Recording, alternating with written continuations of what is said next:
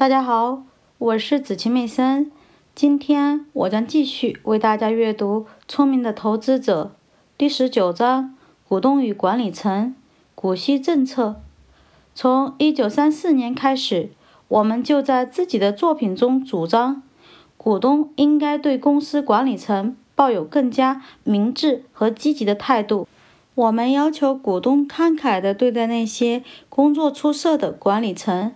同时，我们还要求他们在结果比想象的要差时，力求得到清楚和令人满意的解答，并且要积极改进或撤换业绩明显较差的管理层。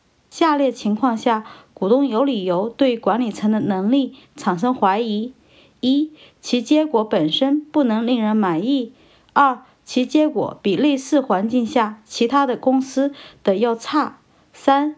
其结果导致股票价格长期不能令人满意。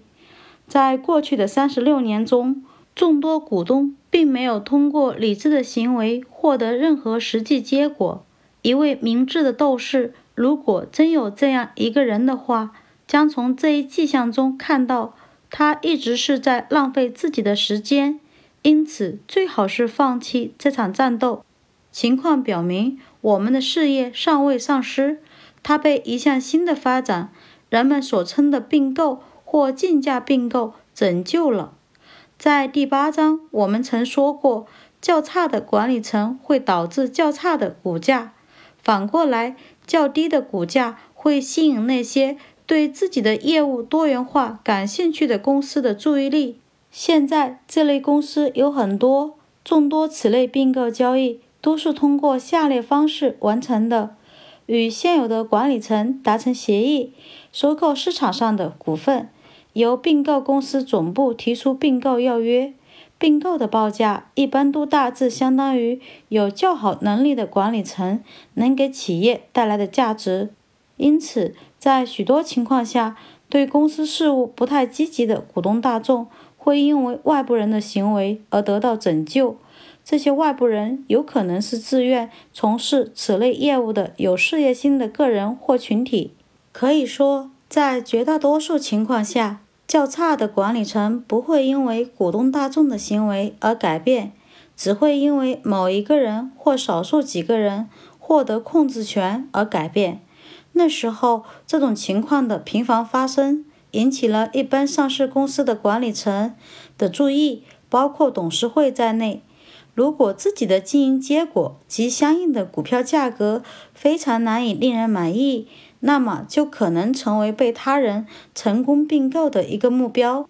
因此，董事会可能会在履行其基本职责上比以前更为积极，以确保自己的公司有一个令人满意的最高管理层。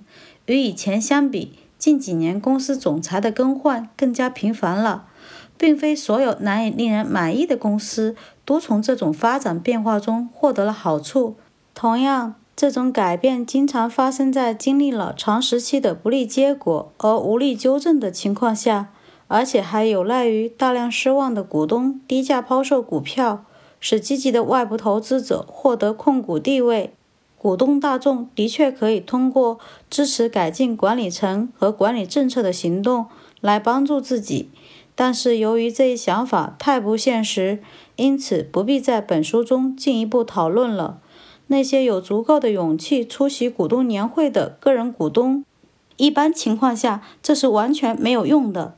不需要我们去告诉他们应该向管理层提出哪些问题。对其他股东而言，这种建议是白费口舌。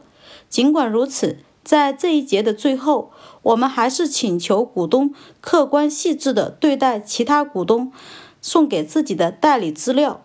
他们想要纠正公司明显不能令人满意的管理状态。